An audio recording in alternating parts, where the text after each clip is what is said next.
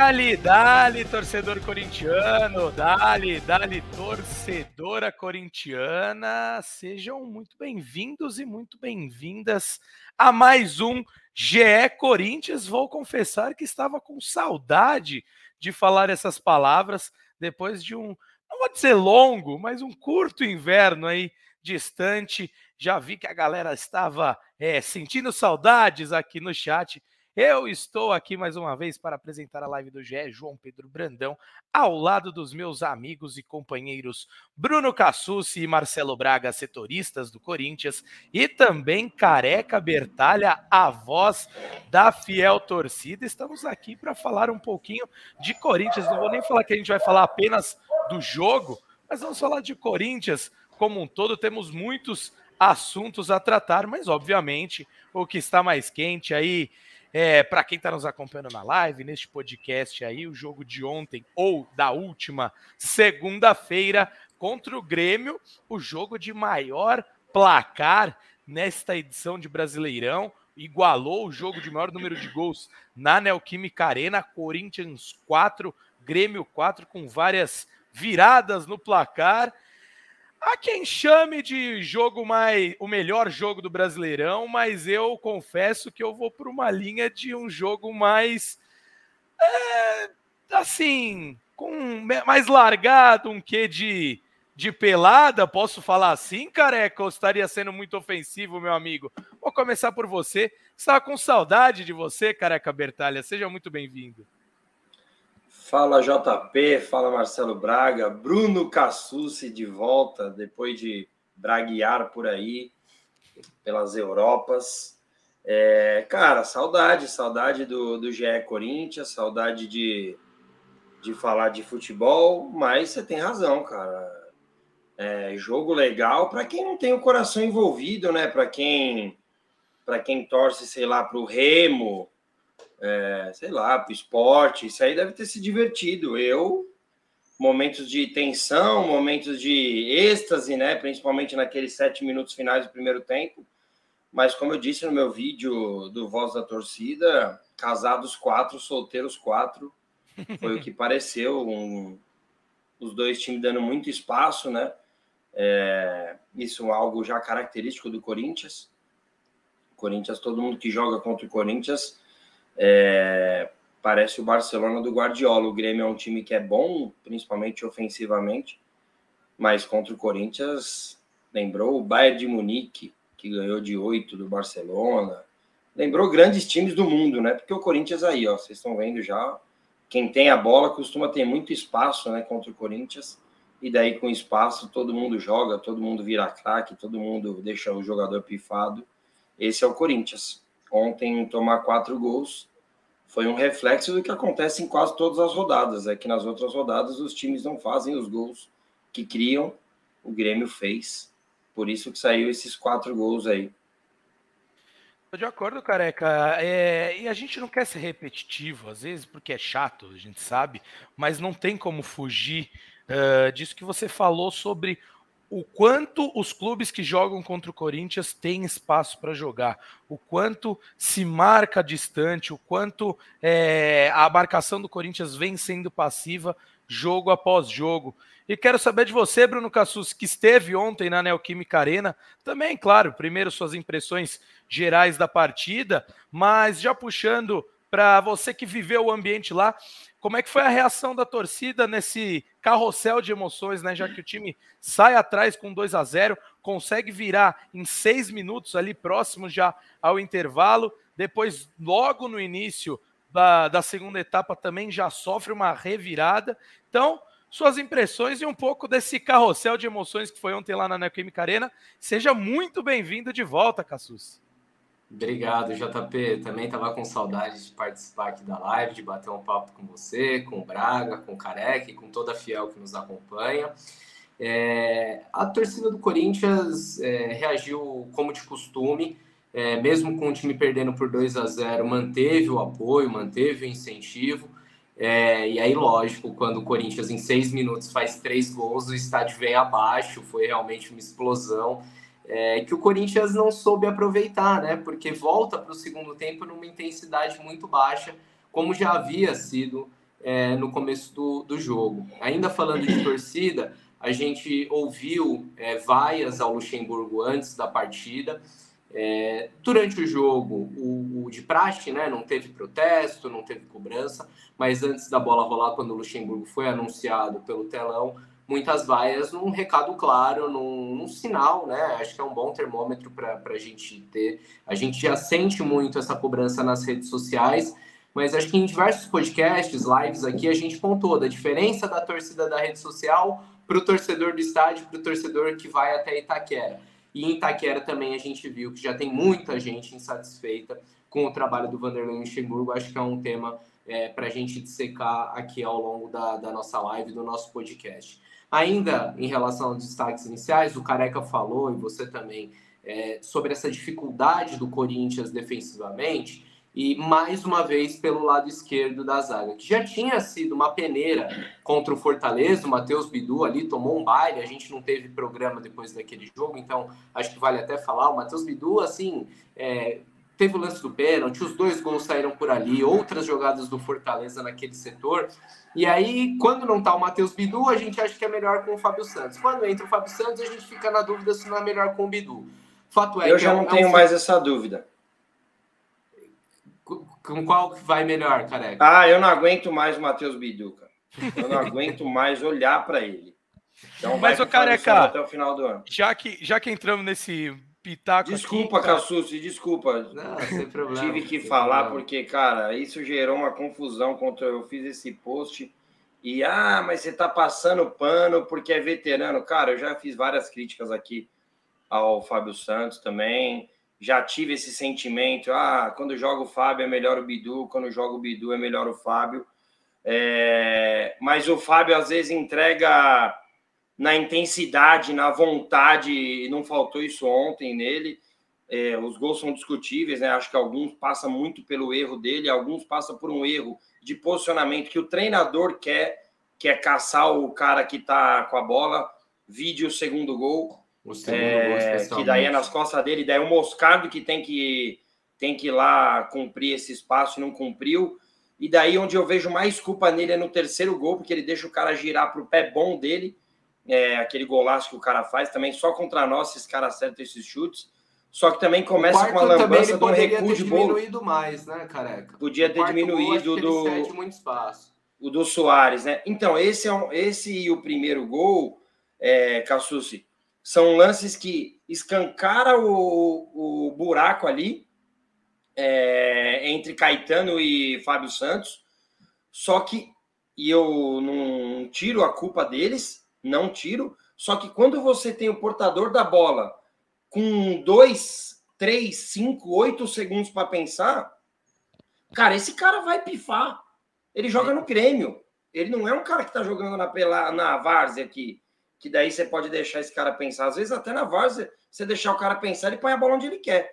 E daí, no Grêmio, um time que se movimenta muito, você deixa o portador da bola com, pensar, cara, ele vai pifar esse jogador. E daí eu acho que essa, essa cobrança precisa ser dividida, apesar que sim, todos os gols foram pelo lado esquerdo da defesa do Corinthians, onde estava Fábio Santos e Caetano, que fez um jogo muito ruim.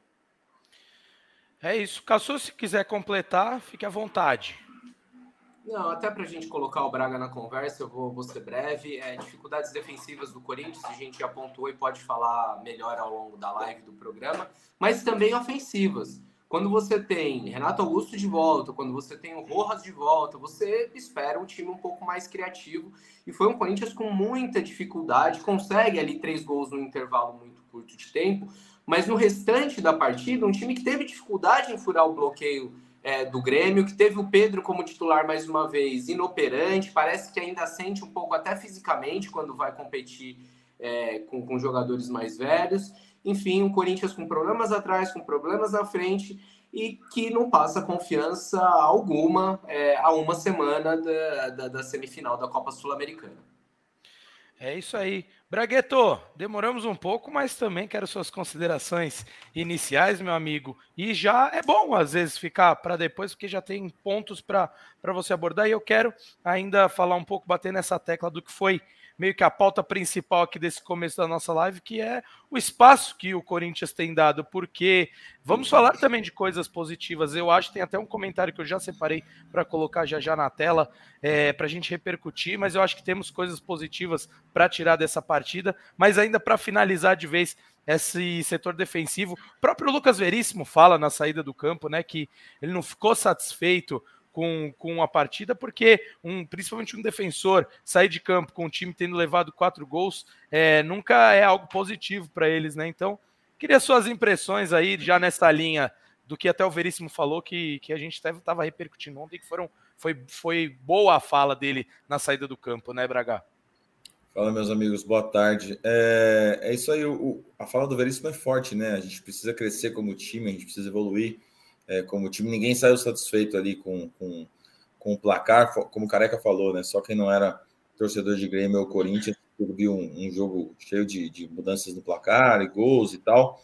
Mas é, para um time que joga dentro de casa, tomar quatro gols é muito ruim. A gente viu no semblante do Cássio também na entrevista que ele deu depois do jogo para o Plácido Berce. O Cássio está completamente desanimado né, com, com o rumo que o Corinthians tomou na temporada, com o momento, com a, a, falta de resposta depois de uma parada de 10 dias da data FIFA. É, Esperava-se um Corinthians mais, é, mais seguro, mais formado, é, com uma, uma, linha defensiva mais. Pô, todo mundo falava do Gil, falava de. de, de criticava a, a, linha defensiva e o, e o Corinthians muda os nomes, mas os problemas continuam, né? Todo jogo toma gol, todo jogo tem problema. Então, é, acho que, que esse Corinthians está muito desequilibrado mesmo. É, a gente não fez um programa depois do jogo contra o Fortaleza, e eu queria só destacar a mudança de postura do Vanderlei Luxemburgo na entrevista coletiva, né? Depois do jogo contra o Fortaleza, ele, ele minimiza a derrota, diz que é, ele não ia se preocupar, que a distância para a zona de rebaixamento ainda era de, de quatro pontos, dois jogos e tal, e que não era momento de, de, de pensar nisso, ele poupou jogadores e tal.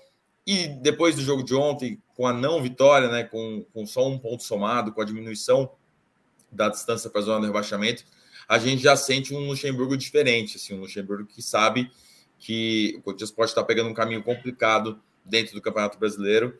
É, até o tom da, da entrevista do Cássio também, o Cássio que já viveu campeonatos de fuga de rebaixamento 2018, 2020, até a chegada do Mancini.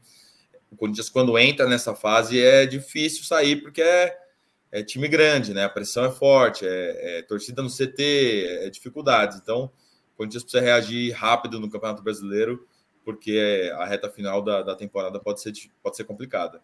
Ô Braga, é, e eu acho que essa mudança de postura é, não é nem porque o Luxemburgo não estava preocupado até semana passada e agora passou a ficar preocupado.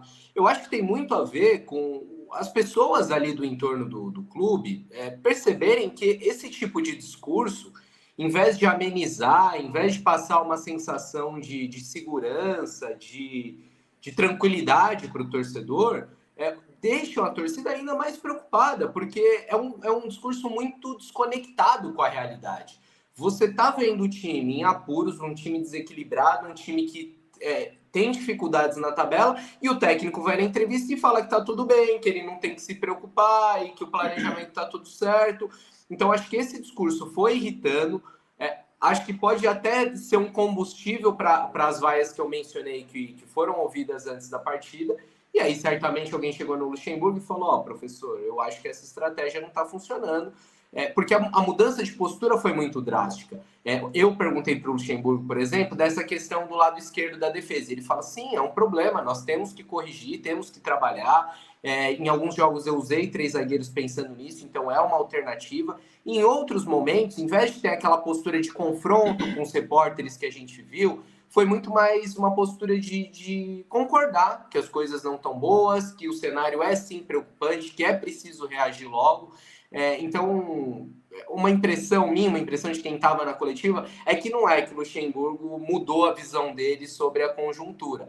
É que ele percebeu que aquele discurso negacionista, aquele discurso que era totalmente desconexo com a realidade, não estava pegando bem, né?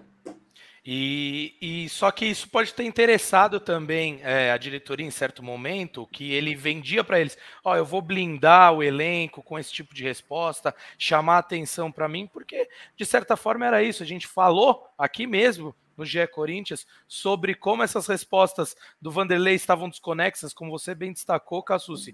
E mas acabamos realmente puxando o foco para ele, né? Enquanto uh, também comentamos, obviamente, sobre o time que não estava jogando, mas para mim fica claro que era uma postura, como você bem destacou, é tudo muito arquitetado lá dentro. Só que isso começou a já não fazer efeito e gerar um clamor popular que, que não ia ser possível segurar. Vou ler alguns comentários aqui, meus amigos, agradecer a nossa audiência já, que está sempre muito presente aqui, fiel audiência, como não poderia ser diferente aqui para o GE Corinthians, né? O Júlio fala aqui, ainda pegando esse o comecinho da nossa live, falando jogo tipo Arábia, com, muito gol, com muitos gols. E o Edilson pergunta: só porque teve muitos gols é pelada? Não, Edilson, a gente agora, com passado um tempinho da live, a gente explicou o motivo de considerarmos pelada diante do, do cenário que o jogo se apresentou. E aí o Rodolfo pergunta o seguinte: Boa tarde, pessoal do melhor podcast do GE. Como falei com o Careca no Twitter, é um martírio ver os jogos do Corinthians.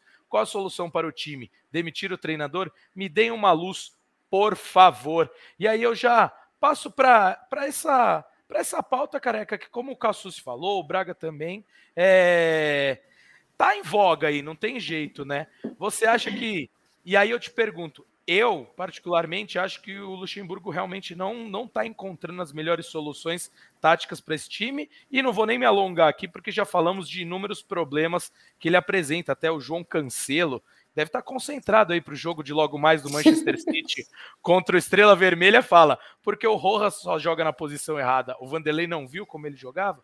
Então, pegando esses destaques aqui, careca, você acha que às vésperas de um jogo tão importante é, como uma semifinal de Copa Sul-Americana seria interessante para o Corinthians uma troca de treinador agora?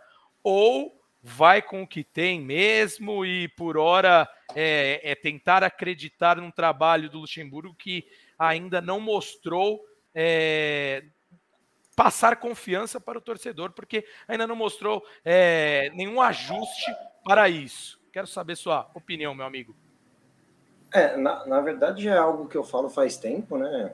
É, não dá, não, não dá para tirar nada do, do, trabalho do Luxemburgo. Tirar que eu digo, acho que até a, a oportunidade para a base, acho que ele tem um, mérito nisso. Mas hoje eu não consigo ver soluções. Assim, nós estamos falando de um time que é, não tem quase nada, né? O, o se diz da parte ofensiva, o mundo fala da parte defensiva, o Corinthians tem o quê? Nós estamos no dia 19 de, de setembro. É, assim, ao mesmo tempo que a gente estava falando aqui em off, né, antes de começar, que, pô, imagine, volta o Lázaro, é um atestado que o planejamento não deu certo. Cara, nem precisa assinar esse atestado, né? Esse atestado está aí para todo mundo, né? Todo mundo está vendo que, que o planejamento foi péssimo. E eu demitiria, com certeza eu demitiria, porque é, o time não consegue apresentar nada, o time, é, a gente vê os jogadores já incomodados, né? Eu vi muitas vezes ontem o Renato conversando com ele, só que no estádio você não consegue ter uma percepção é, é do que está sendo falado ali, mas depois já teve gente me mandando mensagem que parecia que ele estava perguntando o que, que eu faço. É, e assim, acho que os jogadores também já estão de saco cheio, já mostrando isso, que o time não consegue acrescentar nada. E eu queria até aproveitar o que o Cassucci disse. É, espero de coração que tenha sido alguma cobrança da parte da diretoria, né? Das entrevistas, né? Ficar falando coisas sem nexo, assim, né? Não, não tem cabimento. Apesar que ontem ele soltou uma também, é, logo no começo, né? Escutei, graças a Deus tirei do rádio assim que eu escutei essa resposta. Ele falou que o time correu bastante riscos porque foi um time que propôs o jogo, ele colocou um time ofensivo para jogar e é mentira. Isso é mentira. É, ele realmente colocou um time ofensivo, só que não, não é que o Grêmio foi reativo. Muito pelo contrário, o Grêmio comandou todas as ações, comandou a bola, é, e, e, conseguiu envolver o Corinthians até com uma certa facilidade, né? É, até os 28 minutos, que foi o momento que o Grêmio faz o 2 a 0 o Grêmio já poderia estar ganhando de 3 ou 4. Eram Algum cinco finalizações a um, com, com, um placar ainda 0 a 0 Aí o Grêmio dá, eu, consegue mais duas finalizações e faz 2 e a 0 o mais E o mais engraçado, Cassucci, que o primeiro finalização do jogo é do Corinthians sem o Grêmio pegar na bola. O é a do Rojas, né? No comecinho. Do Rojas, acha espaço, calma, tal, não sei o que. Eu falei, caramba, que legal, mano. Temos uma saída de bola. Depois, nos próximos cinco minutos, o Corinthians perde três bolas perto da área ali, com saídas de bolas equivocadas, inclusive do Moscardo, acho que do Fábio Santos. E acho que até o Renato errou passe, né? Ontem o a gente Renato, viu muito erro técnico, é, né, Careca? A gente fala do coletivo, da estrutura do time, mas aí individualmente é um, um time também com, com muitos problemas. Aí eu não sei se tem um pouco a ver com a falta de ritmo, né? A gente lembra que o Renato não jogava há 20 dias, é, mas isso não se aplica, por exemplo, ao Moscardo, que vinha em ritmo é. de jogo e, e teve numa, numa, atuação bem abaixo. E assim, acho que errou a, muito, né? A, nossa análise é que ela não ignora a qualidade do Grêmio também. Um bom time do Grêmio, claro. um bom time do Renato. Principalmente ofensivo, né? Principalmente ofensivamente, nomes é, que foram muito bem no jogo. Natan foi muito bem. É, Cristal, o Reinaldo, o Cristaldo, Vila Sante, é. o Soares, que, pô, o gol que ele faz de biquinho é maravilhoso, né? Plasticamente muito bonito. É, mas assim, depois do jogo contra o Fortaleza, o Luxemburgo elogiou a qualidade do Fortaleza. Depois do jogo contra o Grêmio, ele elogiou a qualidade do Grêmio. Realmente, o Corinthians vai pegar a qualidade atrás de qualidade. Próxima rodada contra o Botafogo. Claro, tá na Série A. É, a gente já sabia que o Campeonato Brasileiro desse ano seria de um nível alto. O que faltou para o Corinthians talvez tenha, tenha sido se qualificar também, né? porque é um time que chega em outubro e não está pronto, não tem, não tem muito a mostrar, assim. Depende muito da individualidade e, por exemplo, ontem, como a gente falou, o Renato não estava bem. Você perde metade do time. O Rojas demorou para entrar no jogo, aí depois deu um, um, chute fora da área que foi perigoso, acho que foi até o chute do escanteio, né? Que ele bate o escanteio sai o gol do Veríssimo. Mas, enfim, depende desses caras. E, e aí o Corinthians não tem nada. É isso aí. É. E, e, assim, eu já dando um pitaco também, quero ouvir um pouco o Cassus e o Braga sobre essa que eu perguntei do careca de, de troca de treinadores. É, tem um comentário que eu até separei que o Roger Polinário fala. Como que essa diretoria convence algum técnico a ficar dois meses no clube somente? E nessa esteira, meus amigos, é, mais do que isso, uh, eu eu já bati na tecla mil vezes aqui, quem nos acompanha sabe que eu não gosto do trabalho que o Luxemburgo apresenta no Corinthians. Ponto. A partir daí, eu acho que para pensar numa demissão dele, é, a diretoria e a gestão corintiana deveria ter um plano do que quer para o time. E a gente sabe que não tem também. Então, eu não sei até que ponto uma demissão dele funcionaria, porque o que, que eles fariam? Como o Roger, o, na, na nossa audiência muito bem trouxe, vai trazer um técnico para ficar dois meses? Como você oferece esse tipo de trabalho para um profissional. Então, é difícil, né? Muito só para só fechar esse assunto, Braga e Susi, é, quero o pitaquinho de vocês aí sobre, sobre essa questão, porque eu acho muito difícil é uma troca agora, sem entrar no mérito do pouco tempo que um treinador novo nesse cenário teria para conseguir o sucesso na Copa Sul-Americana e no Campeonato Brasileiro, né? Assim, eu acho que teria que ser um cara é, ou desempregado, mas aí você, você tem poucas opções interessantes assim. É, ou tentar tirar um cara de Série B, né? Que, que, veja no Corinthians uma projeção ali de dois meses, mas o cara vai tragar, é, largar um trabalho de, de, ponta de tabela ali, de, de, busca por acesso na Série B, vai vir tentar salvar o Corinthians, depende da motivação do cara. Porque a gente pensando numa demissão do Luxemburgo é fora de Sul-Americana e, e, briga contra o rebaixamento, né? Esse é o cenário aí para daqui a algumas semanas, se isso acontecer, se for mudar de treinador. E aí seria isso, assim. Fábio Carilli não vem, né? Fábio Carilli tem os problemas dele com o Andrés, não vai largar o trabalho dele no Japão para vir aqui ficar dois meses do Corinthians. Mano Menezes já falou que não vai assumir nenhum time até o final do ano, time brasileiro, né? Porque a gente já viu algum zoom, zoom, aí que ele foi oferecido para a seleção do Paraguai. É, seriam os nomes mais óbvios, né, do mercado. Tite também não vem. O Tite não pegou antes, vai pegar agora, faltando dois meses. Então, assim, cara, é Série B que eu consigo enxergar uma possibilidade para o Corinthians. É, os, os, nomes, acho que mais na, na, boca ali da caçapa são Tite Mano, porque já foram procurados pela diretoria no passado. É, o Duírio não esconde a, a preferência pelos dois, só que como o Braga pontuou, os dois não querem assumir trabalhos agora. É, ainda mais se a gente estiver desenhando um cenário da demissão posterior a uma eventual queda na Sul-Americana. Se for uma demissão, vai, perdeu para o Botafogo, ainda tem duas semifinais pela frente, você ainda tem um atrativo maior que você pode oferecer para um, um treinador a possibilidade de ser campeão em três jogos da Sul-Americana. Mas não é isso que, que eu imagino, não é isso que se desenha. Eu não, não consigo vislumbrar hoje o Corinthians é, trocando de técnico três dias antes de uma, de uma semifinal de, de torneio continental. Seria assim, a cerejinha do bolo da, da falta de planejamento, da bagunça que é esse 2023 do Corinthians. E aí, nesse outro cenário desenhado pelo Braga, da queda posterior, né, numa eventual eliminação, aí acho que vai é com, com o Fernando Lázaro mesmo, que já está lá, que é para terminar o brasileiro. O Corinthians é, vai ter que, que brigar realmente para não cair, não se vê o Corinthians brigando por nada maior nesse campeonato brasileiro. É, mas fato é que é um, é um cenário bem complicado e também complicado para o Luxemburgo, né? Que que aos poucos vai perdendo prestígio com a torcida, com o próprio elenco, que a gente já, já houve contestações, já houve críticas ao trabalho. Me parece que até internamente na diretoria, por mais que se tenham ressalvas, a gente ouve: ah, o Luxemburgo é, tem méritos de, de ter promovido uma molecada, foi um técnico que perdeu diversos titulares e não saiu reclamando em entrevistas. É, foi um técnico que, na hora da maior pressão ali que o clube vivia, uma efervescência, segurou o rojão e aliviou um pouco é, da, da pressão, mas que até mesmo internamente já sofre esse tipo de contestação. Então, um cenário difícil para o Corinthians que, que se vê nessa, nesse dilema, né? Por um lado, você está a três jogos de conquistar uma taça, por outro, você vê uma tabela muito difícil no Campeonato Brasileiro e você só está a três pontos acima da zona de rebaixamento. Enfim, um, um momento complicado do, do, Corinthians. O Corinthians, é... estava olhando a tabela do retorno aqui. Foram quatro rodadas disputadas, o Corinthians tem só três pontos, né? Dos 12 possíveis. A boa notícia para o torcedor do Corinthians é que o Botafogo foi só quatro no retorno. Então, a campanha do Botafogo nesses jogos recentes, é, que está até permitindo que outros times sonhem com o Campeonato Brasileiro, né? Um deles o Palmeiras e até o Grêmio, né? Depois que chegou aos os 40 pontos ontem.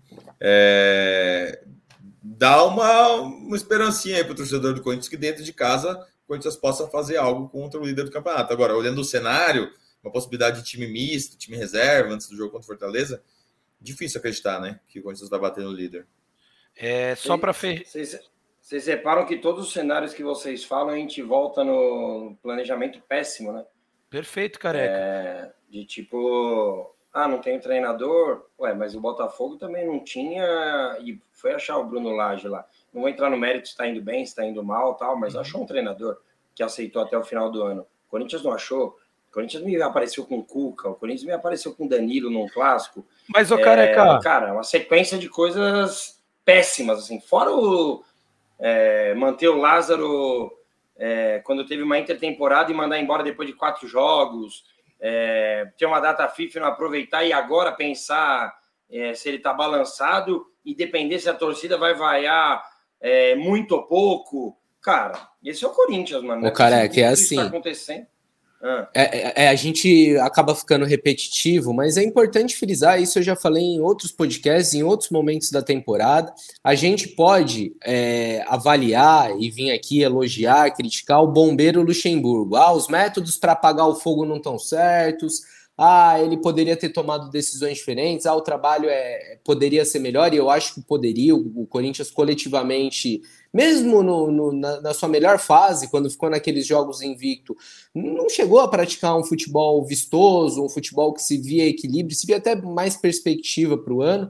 Mas independentemente de você concordar ou não com, com os métodos aí desse bombeiro, a gente tem que falar do culpado do incêndio. O culpado do incêndio é a diretoria do Corinthians, que claro. planejou mal a temporada, que perdeu jogadores, que contratou pouco, que tinha um elenco desequilibrado, isso era visível desde o fim do ano passado. O Vitor Pereira deixava isso claro, a gente percebia isso, e o Corinthians começa a temporada com três reforços: com o Romero, com o Matheus Bidu e com Reforço. o Barleta. Bem, com três contratações, né? Bem, bem pontuado, cara.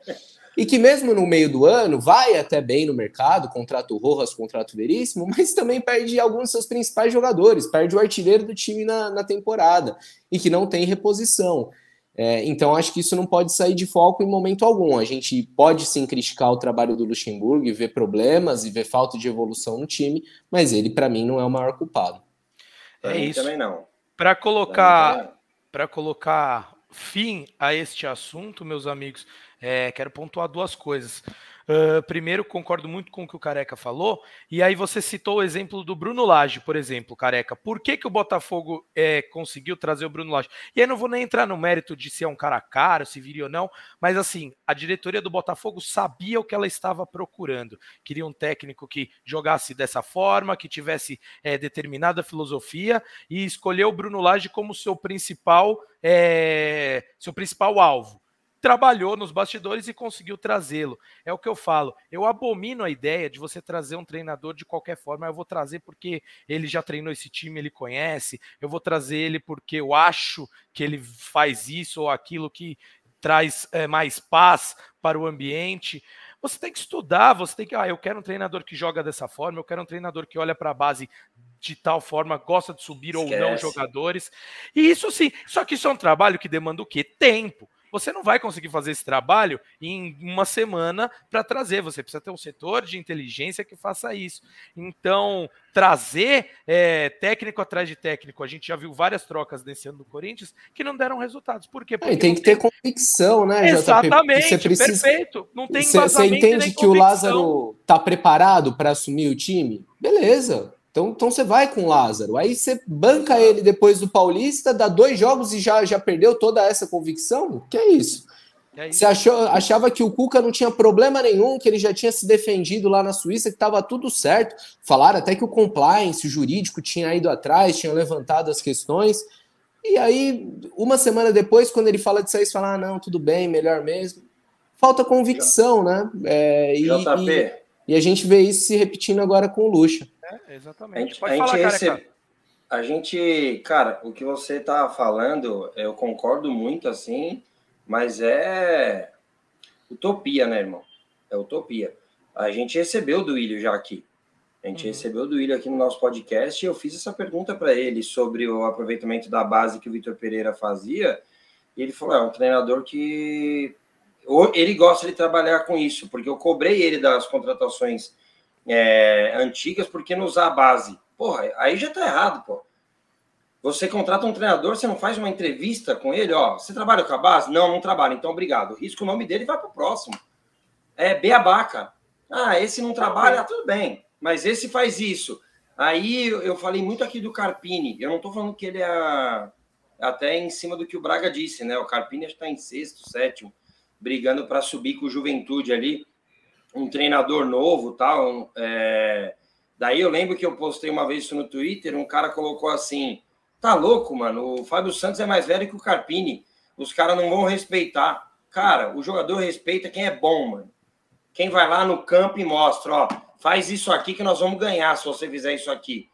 Assim, e pega e ganha. jogando né? assim. É. Careca, o cara que fala, o jogo vai ser desse assim. jeito. E o jogo Exato. é do jeito que o cara falou. Fala, cara, o cara, cara essa, essa o Renato Augusto é inteligente, não... mano. Você acha que ele vai ver o cara trabalhando vai falar, pô, esse cara é bom, mano, vamos correr com ele. Ah, não, mas o Corinthians vai pensar no cara que é paizão, ah, num cara que segura o BO da diretoria, agora eu vou buscar um treinador que fala amém para tudo. É esse. E o Luxemburgo, a decepção também é essa também é essa. Ele nunca foi esse cara que fala amém para tudo. E eu não posso história... ver como positivo ele perdeu o principal jogador dele e não falar um A, pô. Uhum. Tá errado, tá errado, cara. Eu não tô falando pra ele fazer um AUE. Só que se ele tá, ele tá sendo conivente a né? isso. Uhum. E essa história de não confiar num treinador porque ah, ele não é conhecido do grande público, ela cai por terra em muitos e muitos exemplos. Só para trazer um para não me alongar aqui, é o Voivoda. É, o Voivoda não era um treinador conhecido do grande público aqui no Brasil. Essa é uma grande Abel, verdade. O Abel, Abel Ferreira. Exato. O Abel, Abel Ferreira, Ferreira não era. Era a terceira opção do Palmeiras. E aí? Foi então, piada, né? pronto. né? então, assim, é, mas tem a convicção. E eu tô dando um exemplo mais do Voivoda do que do Abel, por quê? Porque o Abel não foi a primeira opção do Palmeiras, foi a terceira. Mas tudo bem, existe um planejamento e eu, eu quero um cara que jogue assim, assim, e o Abel preencheu esses planos. Mas o, o Voivoda não, ele preencheu todos os requisitos de cara. Eu vi uma entrevista uma vez do Marcelo Paz, presidente de Fortaleza, falando: eu quero um cara que jogue assim, é, que treine, que, que queira propor o jogo, mas eu quero um cara que trabalhe com um orçamento que não é o maior da liga que ele trabalha, que tenha é, saiba as limitações que o clube pode apresentar. Então eu fui num cara que cumpria esses requisitos e estava no União Lacaleira, que é um time que não é o principal de sua liga. Mas, gente, para a gente não. Só trazer claro uma, uma, informação o, sobre o Thiago Carpini, tá? O técnico que está fazendo uma boa temporada, né? Foi vice-campeão paulista na Água Santa, está é, tá fazendo uma boa campanha com o Juventude. Acabou de renovar o contrato dele no Juventude, ganhou um bom aumento salarial, dificilmente largaria o projeto lá.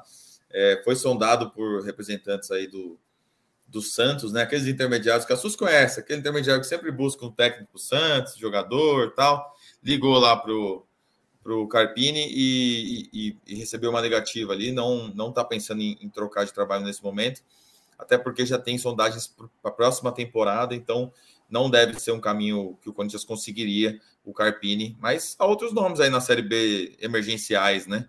Mas eu só dei um exemplo. não, estou só jogando uma informação porque. Sim, eu entendi. É, ele ia para a Europa fazer curso e tal. Dá para subir aí o Juventude, tá ali. E quando ele pegou, ele estava perto da zona do rebaixamento. Ele estava na Cara, zona foi, do rebaixamento. Foi num desses momentos que o Corinthians ficou sem, pre... sem treinador Ó, aí. Sexto ah, colocado, ele 47 tá um ponto pontos. Da... É, um o Novo Horizontino tem 48 em quarto. É isso. É. Ah, Ô, mas amigos. ele é novo. Cara, o cara é bom, mano. O cara Exato. já mostrou no Guarani, no Água Santa, agora no Juventude. Amigos, vou ler um comentário aqui, aqui já fugindo um pouco, é, que não entre em nenhum campo, mas achei muito legal. O Michel Rossetti fala um abraço de Poços de Calda para a Fiel e para o Gia Corinthians. Toda semana acompanhando um abraço, vocês pelo Michel. Spotify. Primeira Boa. vez aqui ao vivo. E eu mencionei para a gente finalizar acho, sobre o jogo de ontem, é, que tinha alguns pontos que eu vi de positivo é, na partida e creio que o principal deles tenha sido a partida que o Yuri Alberto fez. Roberto que há muito tempo né, vem sendo criticado pela falta de gols, que não vem jogando bem. E eu achei a partida dele muito boa, e não só pelo gol, tá? Não só pelo gol, mas ele fez uma partida com muita participação nas jogadas de ataque do Corinthians.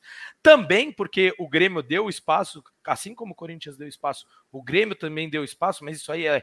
Deixa lá para os nossos companheiros do GE Grêmio discutirem, né? Que aqui é o GE Corinthians. E eu vou ler dois comentários para jogar é, essa bola para vocês, meus amigos. O Felipe Campos fala. Coisa boa que tiramos da partida, Yuri jogou bola ontem e estava com qualidade. Fez muito bem o pivô e foi raçudo. Tô de acordo com o Felipe. Boa. E o Gustavo Henrique Araújo fala: um salve aqui, galera. Únicas coisas positivas que vi foram a atuação do Yuri Alberto e o fato de ter conseguido reagir num jogo que, com 40 minutos, eu confesso que já estava perdido. Eu também fiquei é, satisfeito com essa postura do Corinthians de buscar, ainda no primeiro tempo, uma virada. É muito verdade que no segundo tempo aconteceu tudo o que aconteceu, mas quero tra é, trazer Yuri essa pauta para vocês. Yuri foi bem, muito mas, bem. mas foi pênalti. Deixa isso pro fim. Pera, pera, pera, pera Ele aí. um abraço pro João Kleber também. Mas vou começar por você então, Braga. É... Boa partida de Yuri Alberto ontem, né, meu amigo? É, eu acho que assim, é... o Yuri ele, ele costuma fazer jogos isolados bons, né? E depois fica um tempo sumido, um tempo é, errando pivô, errando lances mais fáceis. Ele tem, a gente está vendo uma crescente do Yuri, assim, um cara que tem, talvez tenha é, entendido que ele estava um pouco abaixo, talvez esteja trabalhando mais para conseguir retomar o, o, nível dele. Tem sido alvo de bastante críticas, né? A gente vê a gente pegando bem pesado com o Yuri. É, e é um cara importante, assim, cara. Ele não foi barato, é, já mostrou que, que, tem fala de gol, que, que sabe fazer. É, é, um jogador de um toque, né? Tipo cano, assim, é de finalização de, de, de, de, um toque só, como foi ontem, a bola cruzada pelo Michael e, a cabeçada dele. É, deu passe muito bom pro, pro, pro Rojas, né? Naquela puxada de contra-ataque do, do Fábio Santos, que o Kahneman. Que ele que começa. Ele começa com um passe de calcanhar ele belíssimo. Ele dá um passe de calcanhar. É, nesse, nessa jogada que o, que o Kahneman devia ter tomado um amarelo, inclusive, pela falta do Fábio Santos. Nossa. Enfim, é, cara, acho que é, é uma boa notícia, sabe? O, Yuri está reagindo na temporada, nesse momento da temporada que a gente vai precisar tanto dele. Cassucci, concorda aí com a análise dos amigos. Eu acho que eu concordo com o Braga, não só nessa partida, o Yuri vem numa crescente. Eu sempre falei isso, mesmo nas piores fases dele. Eu acho o Yuri Alberto um ótimo jogador. E um, só que um jogador de mais é, jogo de aproximação, tem esse jogo de finalização mais rápida também, e não vinha se encaixando no que é, no esquema que o Luxemburgo vinha armando para o time. Então, sempre fiz essa, essa ressalva quando as críticas mais pesadas vieram ao Yuri.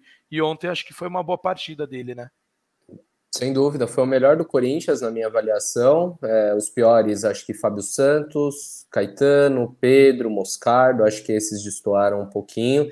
E pouco acrescentar, acho que os amigos falaram tudo, não só pelo gol, mas por conseguir sustentar o pivô, por é, acertar os passes, mesmo quando o Corinthians tinha dificuldade de chegar, ele deu duas finalizações perigosas ali no primeiro tempo. E é um cara que, que pode fazer a diferença nesse momento agudo da temporada, né? Mesmo quando o Corinthians não, não jogue bem, ele pode ser decisivo ali com, com um gol que, que garante uma vitória magra, no mata-mata. É um cara que, que, estando num bom momento, pode ser desequilibrante é, para um time até que, que carece um pouco disso, né? Tinha muitas vezes o Roger Guedes como um desafogo, perdeu isso, e, e o Yuri, não digo que que já está no mesmo nível, que está suprindo essa ausência, mas, mas pode ser esse cara que, que seja desequilibrante em jogos decisivos que se aproximam. Sem dúvida. E é isso, né, careca? A gente lembra muito bem, eu e você já cansamos de falar isso aqui sobre é, a necessidade de, de um esquema que é, priorizasse mais o jogo do Yuri também, mas acho que aos poucos ele viu que não vai ter jeito e vai ter que ele se adaptar também um pouco. E ontem fez uma boa partida, pelo menos ao meu ver. Fez, fez. Para mim, concordo com a Sus, melhor do jogo. E as, as coisas começaram a fluir quando o Rojas escorregou por dentro, né? O Maicon abriu mais, empurrou o Fagner ali, o Rojas se aproximou, né? Até trocou passa ali com, com ele, com o Moscardo, ele conseguiu sustentar bem. É, acho que fez um bom jogo.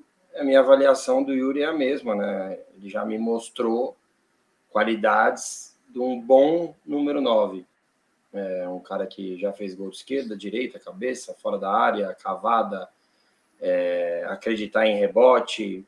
Cara, ele vive um mau momento, assim como o time inteiro do Corinthians, tirando duas ou três peças, vivem o reflexo de uma temporada péssima, com várias trocas de treinadores, e obviamente que isso chega nos jogadores em campo. É isso aí. Bom, amigos, travei o Braga ali aquela hora no maior modo João. Foi falta, Kleber. viu? Foi falta. Veio com a sola pra cima de mim. Mas vamos entrar nesse assunto polêmico aí, alguns assuntos polêmicos, né?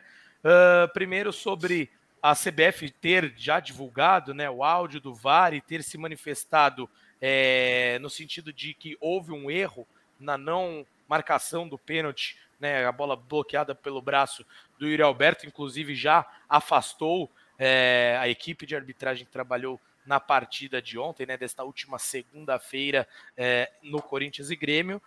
Então, quero que você. Não vou nem perguntar para vocês, é, assim, não quero que ficar, foi, não foi pênalti, mas o que, o que comentar sobre essa situação. E aí sim, o outro dá para entrar mais nessa, nessa questão de foi ou não foi a jogada. Vai mostrar, vai botar o lance aí para a gente ver de novo? Acho que a Luzi consegue colocar aqui a, a esse lance pra gente. Porque alguém levantou a bola de que talvez tenha desviado no Fagner, né? O cruzamento, eu, eu não tenho certeza de nada ali.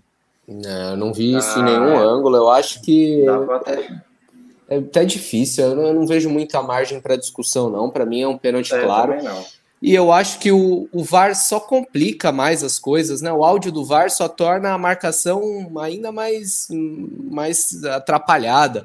É, acho que era um lance que no campo o Wilton Pereira já podia ter marcado, porque ele estava em cima da jogada.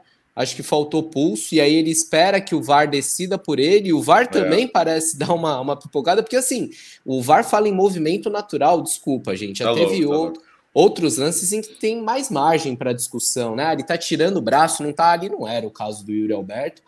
Só que assim, é, ao que já falamos aqui, né? É, hoje foi o Corinthians beneficiado, amanhã vai ser o Corinthians prejudicado, e aí a cada rodada vai ter um, um ofício, um clube mandando um ofício, um clube reclamando, um clube jogando para a torcida.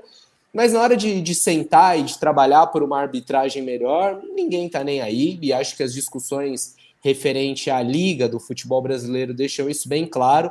É, em momento nenhum os clubes pensam no coletivo, é, pensam em, em, proporcionar espetáculos melhores, né? ter gramados melhores, ter uma organização mais funcional, uma tabela mais inteligente do campeonato, deixar o produto mais atrativo.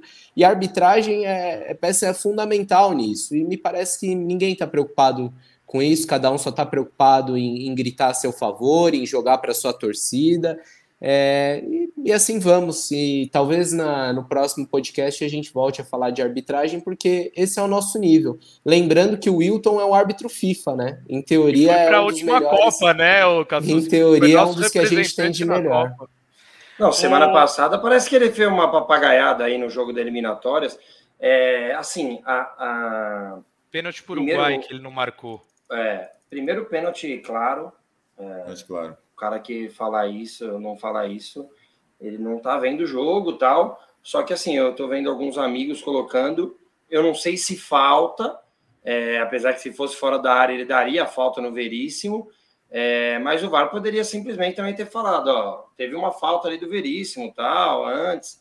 Eu acho que o choque de cabeça, e a gente tem gente mostrando exemplos disso no Twitter, que tem que ser parado na hora, o Wilton não percebeu, né? O, nesse lance, inclusive, parado, o Veríssimo está ali no chão, né? É, mas já que ele não deu a falta, o pênalti é muito claro. Mas a, a arbitragem foi ruim. É, o lance do Kahneman é tão claro quanto esse. É, claro que são coisas diferentes, né? Um pênalti e um, um, cartão amarelo ainda não é que ele já tinha, ele seria expulso, mas é uma falta claríssima, aquelas que o Kahneman até bateria nas costas dele, agradecendo o cartão amarelo. Mas o Wilton é fraco, né, cara? O Wilton é fraco no geral. É, a minha discussão em grupos de WhatsApp e tal, é, durante o dia, ontem, é que eu vejo que é uma reclamação seletiva, e daí entra no que disse o Cassucci. É, o Renato Gaúcho vem falar que pô, seria para o bem do futebol. Vamos ver nas próximas rodadas se o Grêmio for beneficiado, se ele vai ter essa mesma opinião, né? Que é para o bem do futebol. Então, isso aí é papo furado, papo para o torcedor. O pênalti foi claro, é, mas com essa historinha de que quando é a favor do Corinthians, é devolvido por tudo que já foi ajudado. E quando é contra o Corinthians, é todo esse estardalhaço, parece que vão chamar a polícia, porque o Corinthians deixou de. É, podia até o Cássio defender o pênalti, né? E quem sabe se perdesse o Luxemburgo caísse. Então o maior prejudicado foi até a gente mesmo. E o Luan e... bateria, né? O Luan ah, bateria. Não sei o Renato também falou. se bateria, não sei. né? Será que ah, não? falou? Renato, é, ele, falou, ele falou, mas. Eu vi isso aí.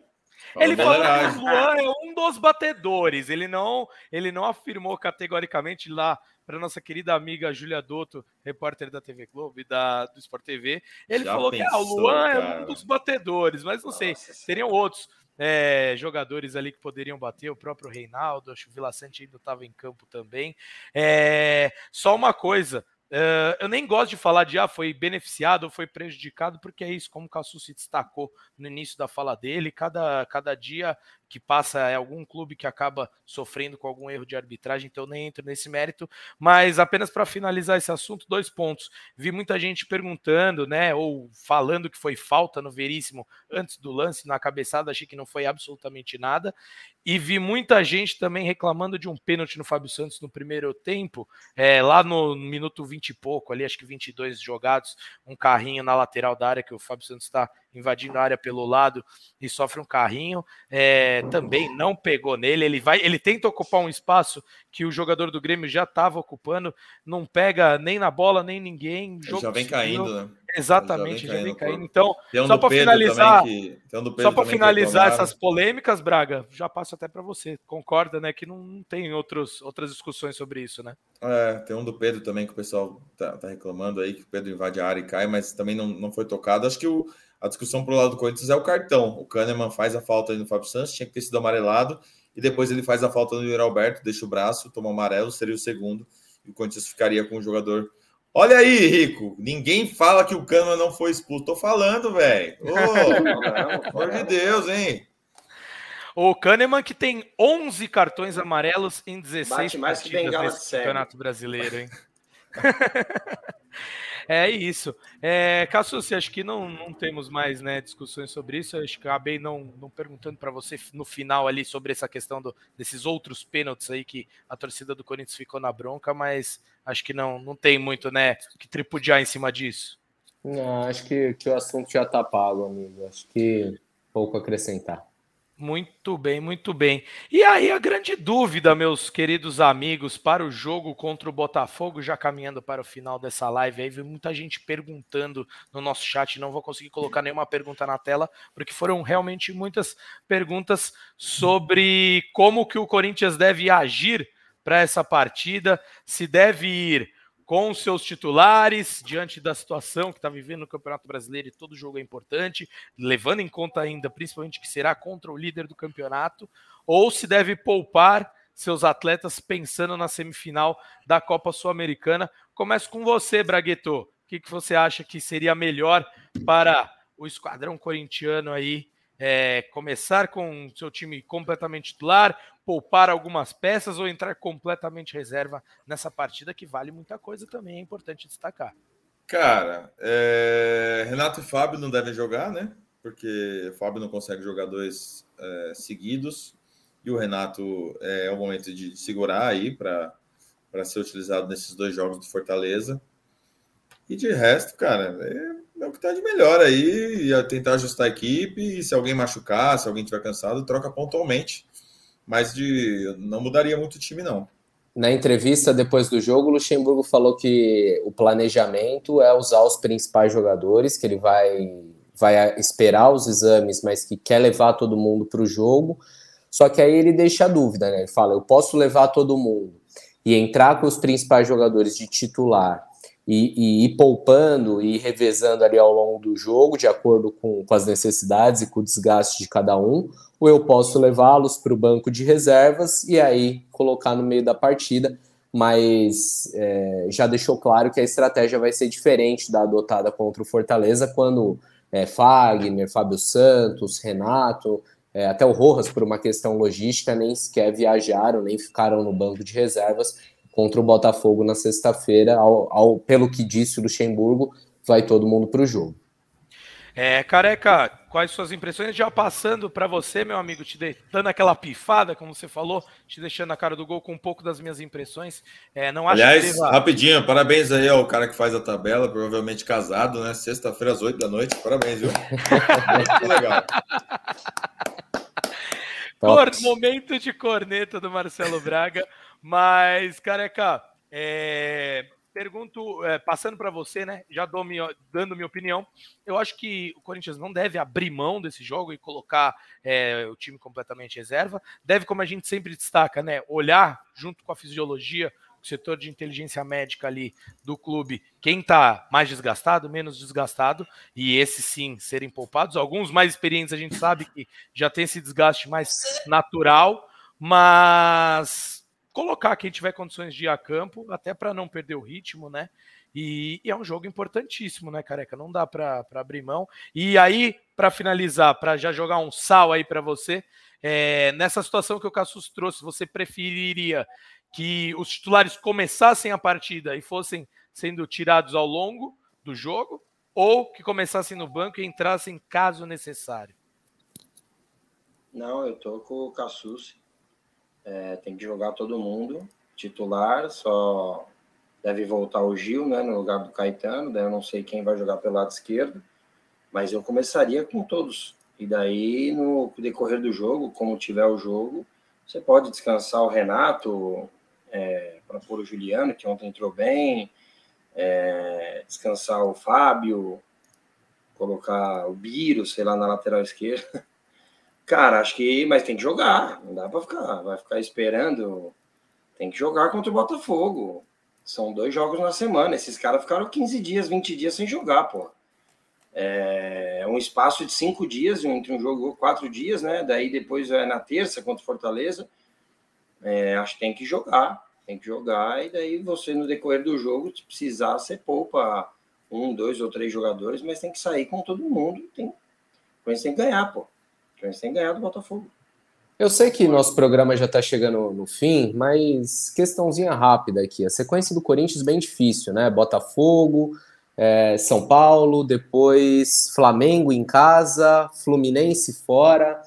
É, e essa situação de estar só a três pontos acima da zona de rebaixamento, com a ressalva de que o Santos tem um jogo a mais, né? É, em, em, muitos podcasts que eu participei é, antes das férias, eu falava: olha, é, acho que o Corinthians não pode vacilar, acho que tem que estar atento com essa situação, mas não vejo um risco de rebaixamento. Acho que tem muito time pior e Santos, Vasco, Curitiba, América, Bahia. É, mas não dá para fechar os olhos para essa situação que o Corinthians vive, né? A distância é pequena, só está diminuindo e o rendimento nem a tabela indicam é, que o time vai ter vida fácil. É, há minimamente uma preocupação, careca, da sua parte? Ih, levantei a bola pro careca e o careca saiu. então vou, vamos, Braga. Saí vamos nada, Braga. saí nada. Tô aqui, tô Ah, aqui, tô voltou, aqui. voltou. Tô Você aqui, se preocupa, careca? Você acha que é, que é uma coisa para esquentar a cabeça? Que você, você olha a tabela e fala. Hum... Eu, hoje eu vi um dado que é a mesma colocação que o Corinthians tinha em 2007, no ano do rebaixamento, né? Sim. Não, não dá para É, fazer cara, é, eu me preocupo, mas assim, é, eu, não, eu não fico vendo muito tabela para me preocupar ou não. Assim, é, todo mundo vai pegar todo mundo. Acabou de começar o segundo turno. Às vezes você tem uma tabela mais difícil agora, é, mas mais para frente você tem alguns jogos aspas, né? Muitas aspas por mais tranquilo, né? Tipo, eu vejo muito Santista. Pô, mano, ah, tá. O Santos agora pega Bahia, venceu, né? E Vasco. É, mas daqui a pouco o Santos vai ter que jogar contra todo mundo, né? O Santos vai ter que vir na arena jogar contra o Corinthians. É, acho que o Corinthians são duas competições, né, cara? Não, a gente não tem mais três. É, aí, se for para jogar uma competição só, faz um elenco de 12 milhões por mês, né? Não de 20. Tem que jogar, pô. Tem que jogar e bora lá. É, eu tenho uma preocupação como torcedor é, mas não é algo que, ó, oh, meu Deus do céu, o Corinthians vai cair. Acho que o Corinthians tem um bom time. É, quer dizer, tem bons jogadores, mas não tem um bom time. Acho que são coisas diferentes. Mas o Corinthians tem total condições de, de melhorar a sua classificação. Ó, o Elton falou: Eu tô desesperado, mano, faz tempo. Só para trazer o número de 2007, em 2007 o Corinthians fez 26 pontos no primeiro turno. Dessa vez, com o jogo de ontem, fez 24. O, o, grande problema de 2007 foi que no segundo turno fez só 18 pontos em 19 jogos. Foi ridículo, né? O Corinthians fez, repetiu isso só em 2018, naquele segundo turno de Osmar Loss, é, Jair Ventura e tal, que também foi bem perigoso para o Corinthians. 18 pontos no segundo turno é desesperador. O Corinthians tem três em quatro rodadas também. É uma campanha que inicia bem ruim para o Corinthians e com esses jogos que o Cassus falou aí, é. perigoso. E quando eu falo para o careca assim da tabela, é que assim, você tem uma tabela difícil agora, e quando vierem os jogos mais fáceis, são confrontos Você diretos, né? Não, é confronto Ó. direto. Se você se afundar, a gente sabe o, o ambiente que vira, o caos que vira, né? Mas vamos Amigo, ver. é. O jogo de vou- sexta-feira vai ser importante até para ou dar uma amenizada ou jogar gasolina nessa fogueira mesmo. E eu vou além, tá? É, é claro que é importante traçar esses comparativos com o ano que foi rebaixado, historicamente, é bom ter essas informações, mas eu me apego mais ao que o Corinthians vem apresentando. A minha preocupação maior com o Corinthians brigar contra o rebaixamento é com o que vem apresentando, ou a falta, né, na verdade, de, de uma organização dentro de campo. E, e muitos falam às vezes, ah, tem times piores, tem times piores, mas eu acho que o Vasco se organizou muito bem com o Ramon Dias e com o Emiliano, seu filho, que trabalha mais essa parte tática e está jogando melhor do que o Corinthians. Eu gosto do trabalho no Goiás que está sendo feito e acho que o Goiás, dentro de campo, apresenta um jogo melhor do que o do Corinthians muitas vezes. Bahia. O Bahia, reagir. o Bahia a gente vai ter que ver ainda com, com, com o Rogério agora o que vai apresentar. Achei que não fez um jogo tão bom quanto o Santos ontem. O Santos, sim, o Santos eu acho que também estava apresentando futebol pior do que o do Corinthians, mas, de novo, mandou seu técnico embora. Então, talvez América e Coritiba, sim, também apresentem é, um futebol pior do que o do Corinthians. Mas, assim, é, é no fio da navalha ali. Eu, eu acho que o Corinthians não joga, não mostra em campo um futebol melhor do que muitos clubes é, no Campeonato Brasileiro. Então, acho que é, sim, deve ser uma preocupação, mas não um desespero. Para quê? Para que esse desespero não contamine é, o, o jogo em si, enfim, o ambiente como um todo. Dado o meu pitaco, meus amigos, pergunto se tem mais algo que os colegas querem trazer aqui. Já estamos nos, já passamos até do nosso, nosso tempo estipulado aqui. Então, vou pedir as considerações finais de Marcelo Braga já, com algo que eu tenha Boa. deixado esquecido ou algo que você queira falar, além de ter cornetado o cara que fez a tabela do Campeonato Brasileiro. Não, só destacar que é, Cantilho voltou, né? A gente viu o Cantilho ser relacionado nos últimos dois jogos e entrar, é, enquanto o Fausto ontem ficou disponível e ficou no banco de reservas. Então, talvez nessa, nesse duelo de gringos aí, o Fausto perdeu moral com o professor e o Cante, que tem esse passe, essa bola, essa verticalidade e tal, voltou a ser uma opção no elenco do Corinthians. Deixa eu só pagar uns abraços, mandar um abraço pro Pedro aqui, que falou: quero saber se o Corinthians vai com o time titular contra o Fogão, diz na live aí que eu tô acompanhando. Pedro Henrique Cascado, parceiro. A Jéssica Magno cobrou a gente no Twitter essa semana. Cadê o podcast? Ela disse que sentiu a falta depois de quinta-feira, porque queria é, ouvir o Careca falando para se sentir representada pela tristeza e revolta. Então, hoje Obrigado, ouviu aí o, o Careca falando. E um último para o Matheus, que mandou um abraço aqui, falou que estará ouvindo o nosso podcast em Oslo, na Noruega, atravessando as madrugadas para acompanhar o Coringão. Então, mais um aí que acompanha a gente de longe. Um abraço, valeu pela, pela audiência de sempre. Muito bom. Cassucci, vou deixar o careca para finalizar, que ele é nossa estrela aqui, né? Então, ah, Bruno Cassucci, suas considerações finais, meu grande amigo. Acho que é isso, amigos. É um tema que a gente não falou aqui, certamente vamos ter tempo em outros programas mais para frente para falar. É a eleição do Corinthians, que está esquentando. A gente teve nos últimos dias um grande encontro do, do grupo situacionista, que estava um pouco rompido, com divergências internas, então o André Sanches tentando aglutinar ali seu exército em torno da candidatura do André Negão, até o presidente do Írio Monteiro Alves, que estava um pouco alheio a esse processo político, esteve, posou para fotos ali, a eleição vai afunilando, estamos a quase dois meses do pleito, marcado para 25 de novembro, e certamente teremos um noticiário quente em relação a isso, o apoio das chapinhas tá bem próximo, mas não é isso que, que vai definir, é muito mais a força que essas chapinhas têm é, para trazer votos, para puxarem mesmo é, votos para os candidatos à presidência. Mas, enfim, tudo isso é tema para outros programas. A gente ainda vai entrevistar os candidatos, vai trazer propostas, vai debater é, ao longo dos próximos dois meses. Então, só uma pincelada nesse tema e voltamos é, a qualquer momento. Não sei se depois do próximo jogo, já que, como o Braga disse, fizeram o favor de colocar numa sexta-noite, né? Sábado, não sei se a gente vai ter quórum, eu sei que tem convocação da seleção, é véspera de final da Copa do Brasil, mas certamente estaremos aqui na próxima semana debatendo esses bons jogos que o Corinthians tem, bons e importantes jogos que o Corinthians tem pela frente. É isso, Abraço, galera. Muito provavelmente retornaremos entre domingo ou segunda-feira. Sábado realmente muito difícil, mas entre domingo e segunda-feira estaremos aqui em mais uma live, mais um podcast do Timão. Careca, suas considerações finais, meu querido amigo. Valeu, valeu, amigos. Acho que queria só falar que reforçar, né, o que eu falei no começo. A culpa não é do torcedor da arquibancada, não, gente.